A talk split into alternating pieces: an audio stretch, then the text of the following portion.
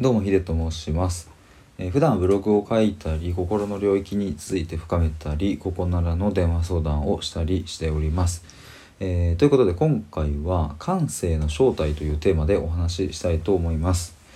えーと先に言っておきますが、えー正体というふうに言っておりますが、えーこれはですね僕が勝手に、えー今日の僕が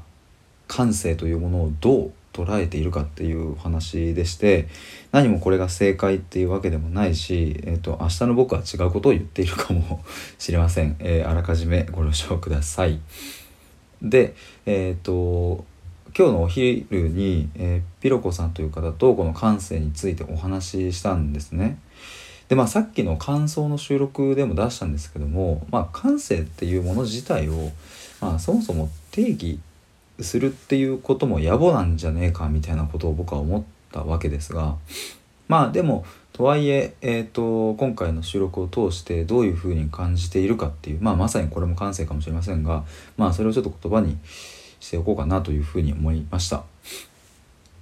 でえっ、とまあ結論から言うとあのそんな難しいことではなくてもうなんだろうな僕は感じたことっていうそれでいいと思うんですね。なんかシンプル。本当にシンプル。別に感性とは何か。うんとあるものを見たり聞いたり読んだり触れたり。うん例えば時には味わったりとかね。その時に感じたこと、うん、それでしかない。そしてえっ、とそしてっていうかただ難しいのは、えーそもそも感じ取る取るということができないっていうケースもあるつまり、うん、と自分の例えば何か生活で困ることがあったりとか、うんとまあ、何か悩んでいたりとかすごい切羽詰まっているいるとその感性というものを感じるということ自体がすごく難しいものであるっていう、うん、こともある。そして、えー、ともっと言うと感じ取ることができたとしても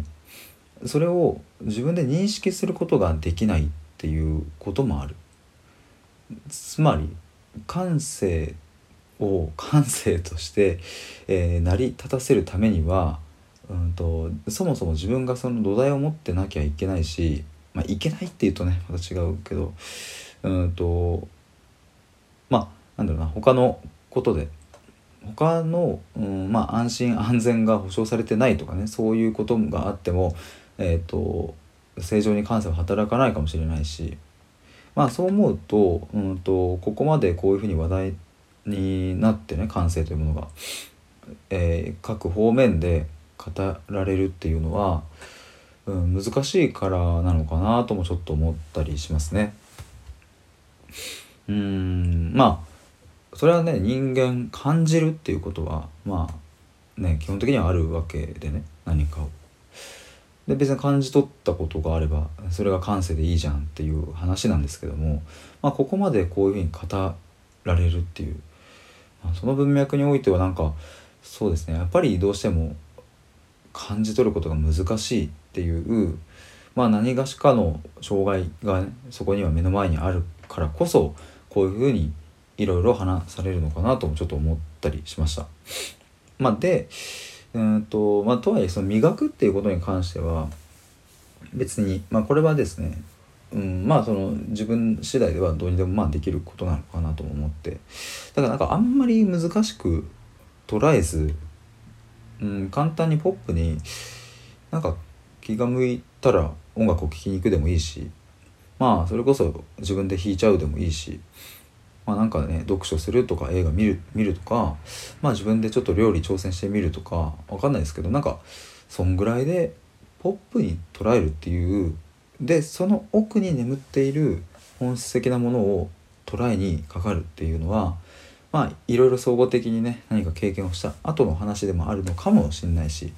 うん、まあ僕はいろいろいろ考えすぎてしまう癖があるから、まあ、今回はですねちょっとこう軽くというかねうん。まあ、逆にそういうふうにポップに捉えることも大事なんじゃないかなっていうことを、えー思いました。まあ明日には変わっているかもしれませんが、えーということで感性の正体についてお話しいたしました、えー対話で思考を深めるラジオでは心の悩みや幸せなど人間の根源的なテーマを追求しています。ここならの電話相談に関しては概要欄またはプロフィール欄をご覧ください。ということでもう1本2本ぐらい収録あげます。では。